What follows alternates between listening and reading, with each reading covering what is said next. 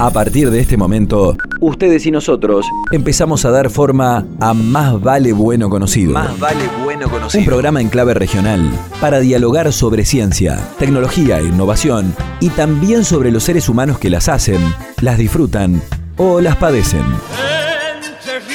Participan de este suspiro entrerriano en la historia de la radio Silvia Tesio, Aldo Rodman, Leonardo Mare, Valeria Robín, Pablo Morelli y Mónica Borgoño.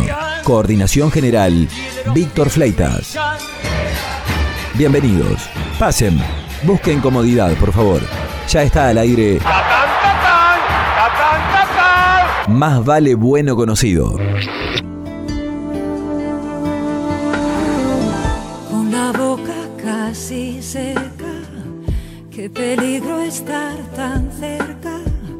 Y mis ojos siempre alerta, nunca sabes lo que piensan. Sus miradas elocuentes le descubren, le delatan. Y mis manos temblorosas van buscando cualquier cosa. Hay un extraño aquí en mi casa, no es el mismo que yo amé. Es otro loco que anda suelto y ya me veo mañana en primera plana. Se ha vuelto lamentablemente frecuente que a través de los medios de comunicación nos enteremos de mujeres asesinadas o golpeadas por varones que se creen con derecho a la posesión indiscriminada, en lo que suele denominarse violencia de género. Las cifras, por cierto, son escalofriantes, tanto como los relatos que envuelven a las distintas situaciones. Cada vez que emerge uno de estos acontecimientos, las reacciones sociales son más bien espasmódicas y en general se esfuman apenas la memoria se tiñe de olvido. Queda, eso sí, el reclamo de entidades defensoras de los intereses de las agredidas. La puesta en marcha efectiva del Plan Nacional de Acción para la Prevención, la Asistencia y la Erradicación de la Violencia hacia las Mujeres, el patrocinio jurídico gratuito para las víctimas, la unificación de causas de los fueros civil y penal que estén atravesadas por esta problemática y la necesaria capacitación del personal que recibe las denuncias en comisarías y fiscalías.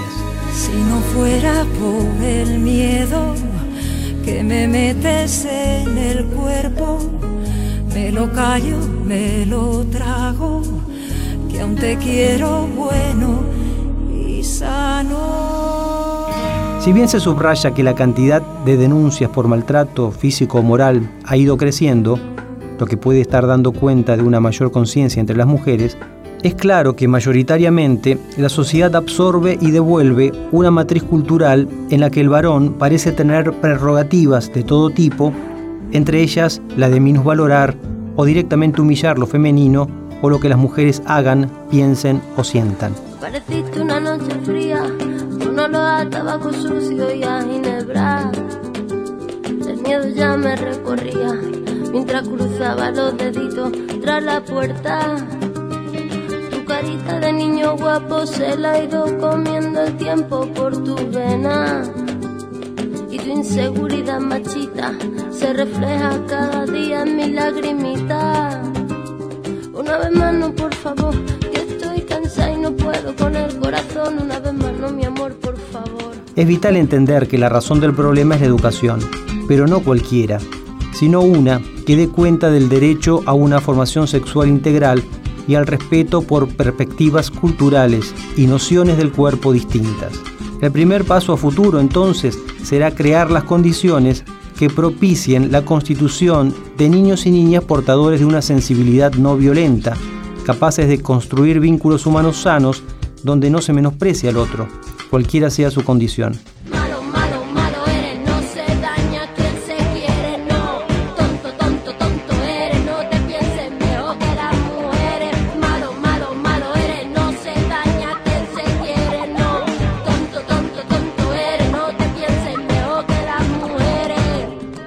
El enunciado obligará a reconstituir las relaciones entre los propios padres de los alumnos, en la familia, y con los docentes, en el ámbito escolar.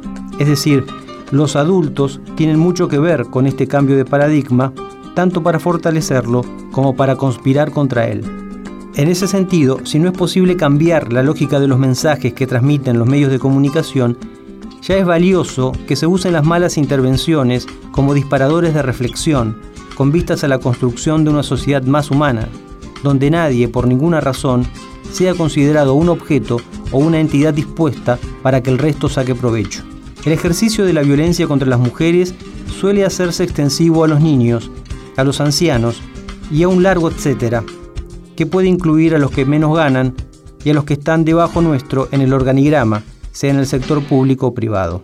Es raro que la tendencia a agredir a una parte de la comunidad no desborde en minusvaloraciones más amplias. Si la perspectiva es la segregación, difícilmente se circunscriba solo al menosprecio de lo femenino. Tampoco es que la violencia contra la mujer suele ser privativo de una clase social, un tipo de trabajo o un ámbito determinado. Ni es conveniente pensar que el repertorio de actos de violencia se circunscribe solo al golpe que busca herir o matar y al insulto liso y llano. Intentar forzar la voluntad del otro con métodos espurios, amedrentarlo con amenazas o sacar provecho de situaciones de poder también deben ser colocadas en el mismo estante del menoscabo. En ese sentido, es bueno que pensemos qué tipo de prácticas nos animan en los equipos de investigación, en los grupos de trabajo, en los dispositivos de innovación, en la actividad docente y en los programas de radio, cómo no. No sea que estemos cayendo en el desvarío aquel de ver con toda claridad la pelusa en el ojo ajeno, mientras justificamos arteramente los abusos nuestros de cada día.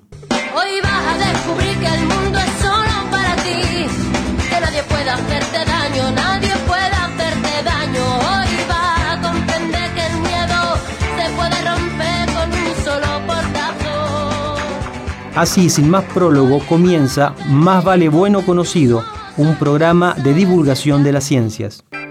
Más vale bueno conocido. El simple gesto de escuchar nos vuelve más humanos. Nos vuelve más humanos. Nos ayuda a ponernos en otros lugares y desde allí, corridos medio metro de nuestros prejuicios, también podemos pensar lo que somos y hacemos.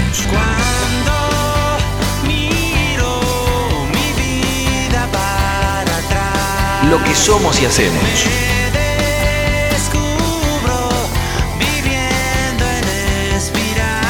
Entonces, mejor hablemos.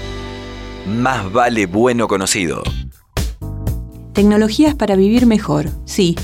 ¿Vivir en una casa de madera en el litoral con tantas lluvias y humedad es posible? ¿Y en invierno no será muy fría?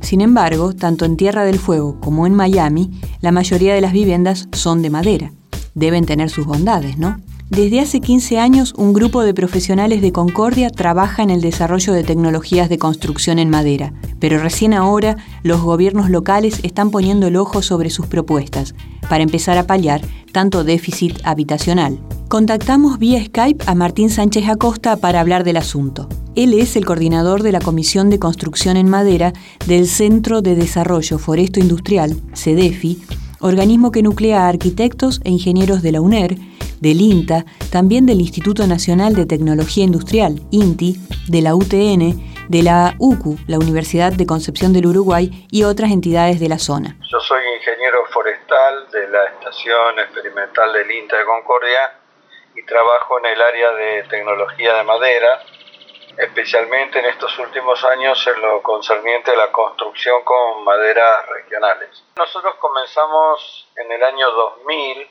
formando un grupo interdisciplinario de arquitectos, ingenieros, ingenieros forestales y técnicos foresto-industriales. Éramos un grupo de entre 13 a 14 profesionales.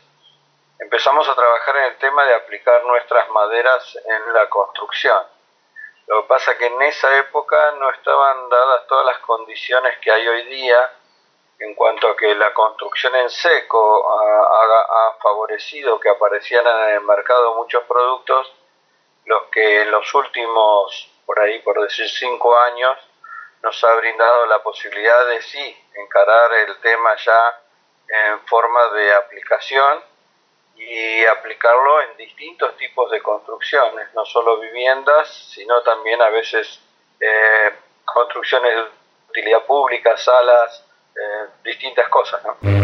Lo que somos y hacemos. Martín Sánchez Acosta, un carpintero de sueños. Casualmente en los últimos años, eh, nosotros cuando trabajamos en esto teníamos como dos, dos grandes líneas. Una era lo tecnológico, que era aprender de gente como Canadá, de cómo se construye rápido y de forma replicable con estos sistemas.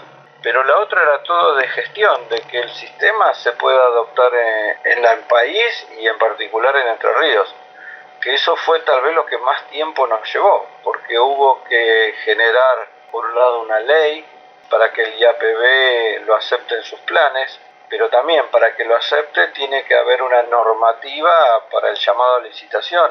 Tuvimos que gestionar todas las certificaciones de aptitud, las características de la madera que uno tiene que demandar. Martín Sánchez Acosta, un carpintero de sueños. Mejor hablemos. Y a partir de esa certificación que ya tienen, ¿la mirada hacia ustedes ha cambiado de parte de las políticas entonces de vivienda? Sí, porque los, políticos, o sea, primero hubo que mostrarles y demostrarles que el sistema es lo que usan en todos los países en desarrollo, ¿no? O sea que no estamos inventando nada. Estados Unidos, Canadá usa esto hace más de 200 años y son de la gente que mejor vive en el mundo, con el, uno de los más altos estándares de vida del mundo junto con Noruega, siempre son los dos países que están al tope.